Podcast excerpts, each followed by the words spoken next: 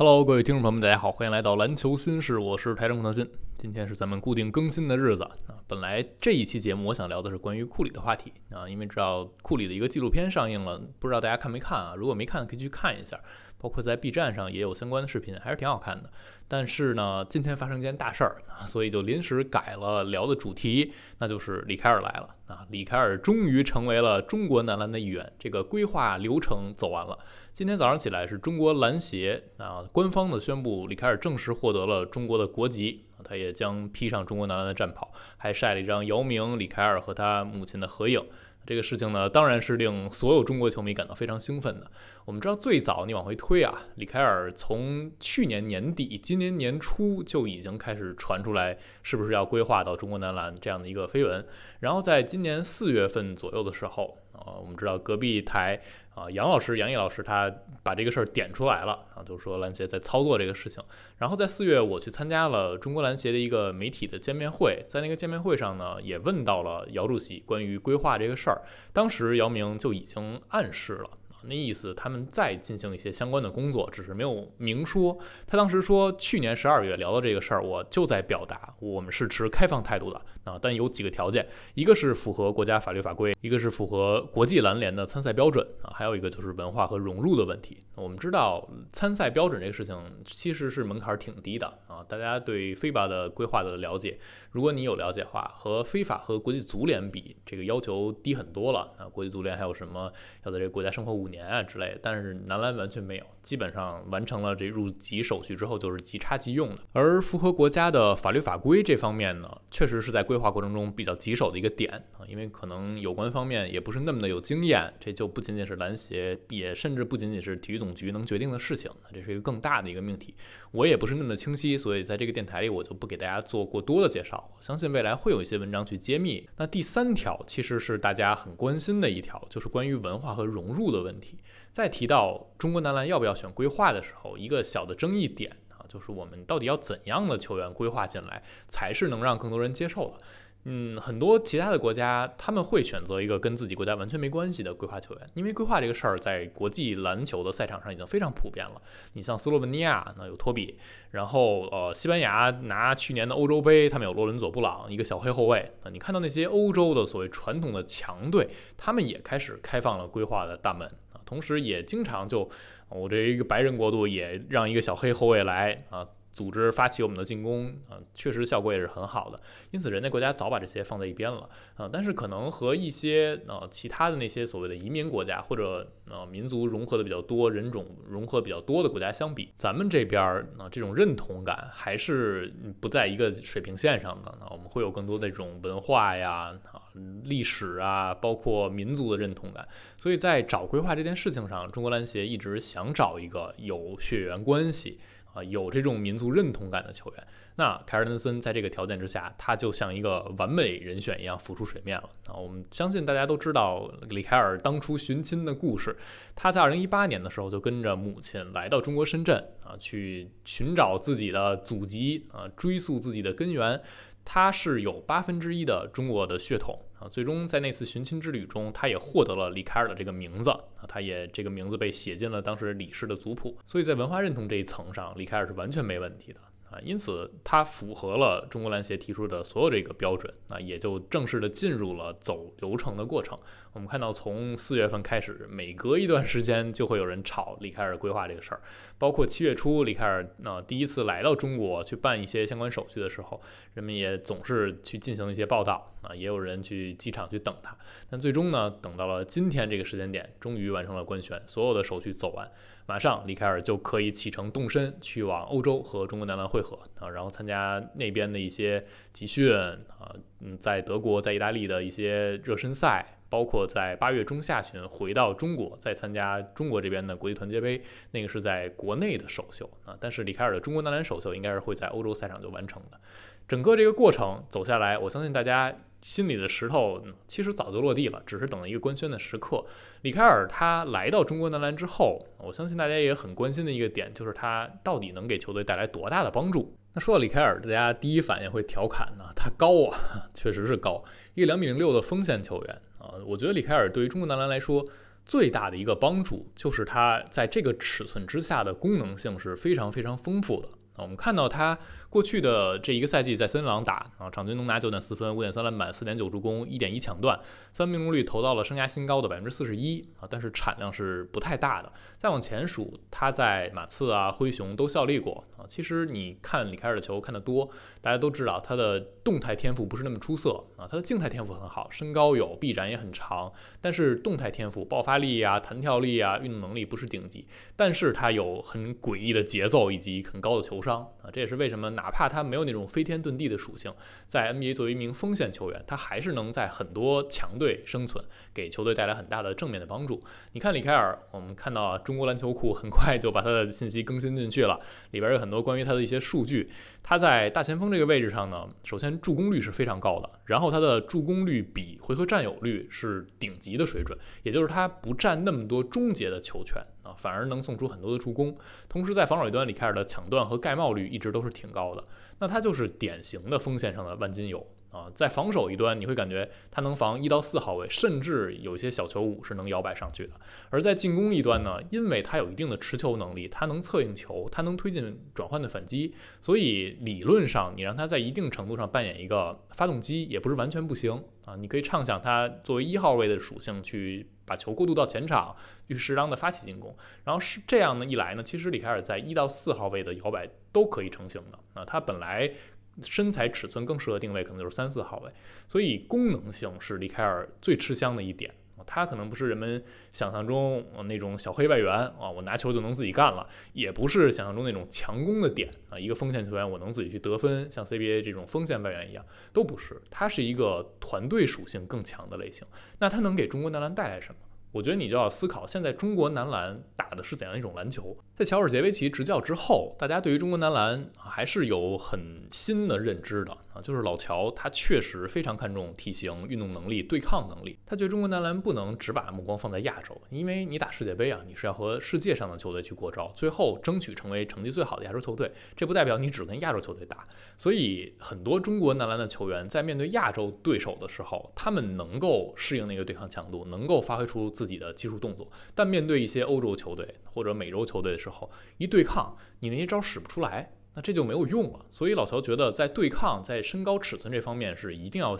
最先做好的，那相当于是一个基础。如果你这地基都没打好，你别谈上面有多么呃空中楼阁的建筑，那是不现实的。所以在他执教之后，他带领球队选人啊，选进来的这些球员，包括他喜欢用的球员，大家已经看到了。像崔永熙是老乔呃。一手提拔上来的，然后包括张镇麟也得到重用。在年初那两场世预赛的里边，我们已经非常清晰的能够感受到乔治杰维奇是希望把自己的球队尺寸放大啊。有的时候只有赵继伟一个空位在场上，他只有一个后卫在发起进攻，然后剩下的锋线和内线的高度一直是摆在这儿了啊。他是希望在呃每一节都有这种对抗上的优势。那李凯尔完美的符合这个要求。他不是一个内线球员，但他的这个尺寸已经是在中国男篮里也算非常高的了，而且功能性也是非常丰富的。那我们说回乔治杰维奇的这个高，他的高在防守和进攻端还是能够拆分一下，在防守一端高，在国际赛场上确实能够给你带来一些啊防守端优势一个屏障，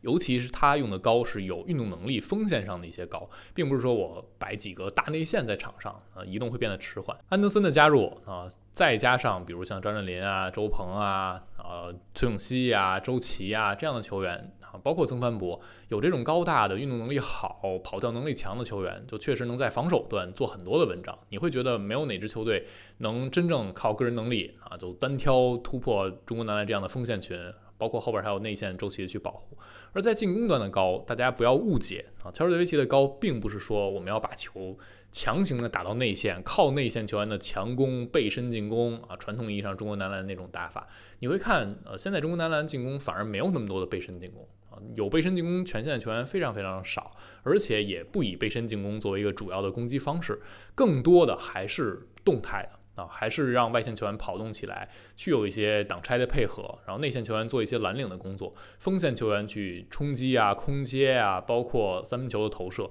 还是很现代篮球的啊，并不是死打内线那种。因此，里凯尔啊，他是很适合老乔的这套理念和思路的。他就是那种不死打内线终结的类型，而是在锋线上能做空切，能做中距离的投篮，能抛投，能在中距离做很多策应、分配球这样的一个万金油。所以啊，防守和进攻两端都还是挺适配的。那大家也应该看到，我在微博上提到了一个我的非常夸张的想象啊，就是如果啊，乔治泽维奇想要把中国男篮的身高、尺寸、运动能力拉满，他甚至可以不派后卫上场，比如说让李凯尔加崔永熙加张镇麟加周鹏加周琦这五个人在场上，相当于周琦一个内线带剩下四个人都可以算锋线。啊，都是侧翼的。你觉得说他们是二号位、三号位、四号位都可以？那这样的一套组合呢？李凯尔可以承担一定的持球、发起进攻的工作，然后呃，剩下的这些锋线球员都有一定的持球能力，不是完全不能持球啊，不是只能当一个定点炮台这样去使用的。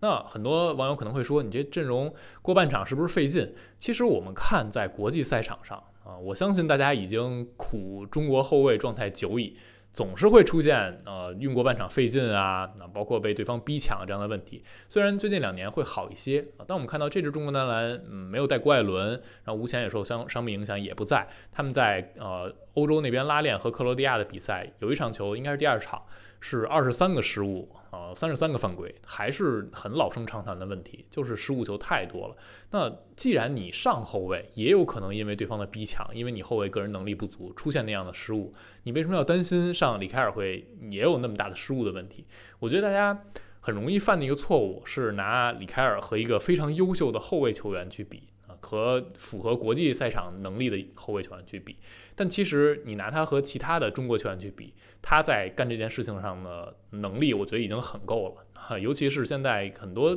比赛中，我们看到也不光是靠一个人运球过到前场，如果对方真的极限施压，还是可以靠一些传导球去过渡的。所以我觉得这个问题不会特别的大。而过到前场之后，这套组合呢就完全可以高举高打了。如果对方是联防，你有很多能策应的点，李凯尔可以站在罚球线策应，周鹏也可以策应，那周琦在篮下，孙永熙啊、张镇麟啊，包括周鹏啊都有远投能力，李凯尔也能适当的投一投空位。而在防守一端，这个组合真的看上去啊不会畏惧很多的对手啊，基本上没有哪支球队能说随便的碾压这套防守组合。那可能有些人会提。呃，周鹏是不是状态不够理想？我觉得可以视状态而定啊。周鹏在我看来呢，他的经验首先非常丰富，这是很多年轻的锋线球员不具备的。再一个是他的功能属性是比较呃多的啊。你跟胡金秋比，他是能一定的持球去。组传导球的，而大邱更像是一个蓝领的终结点。那你跟其他的一些年轻的锋线，比如曾凡博呀、朱俊龙去比，我觉得周鹏他的经验，包括他的一些背身、一些翻身头，还是能够给中国男篮带来一些不一样的东西的。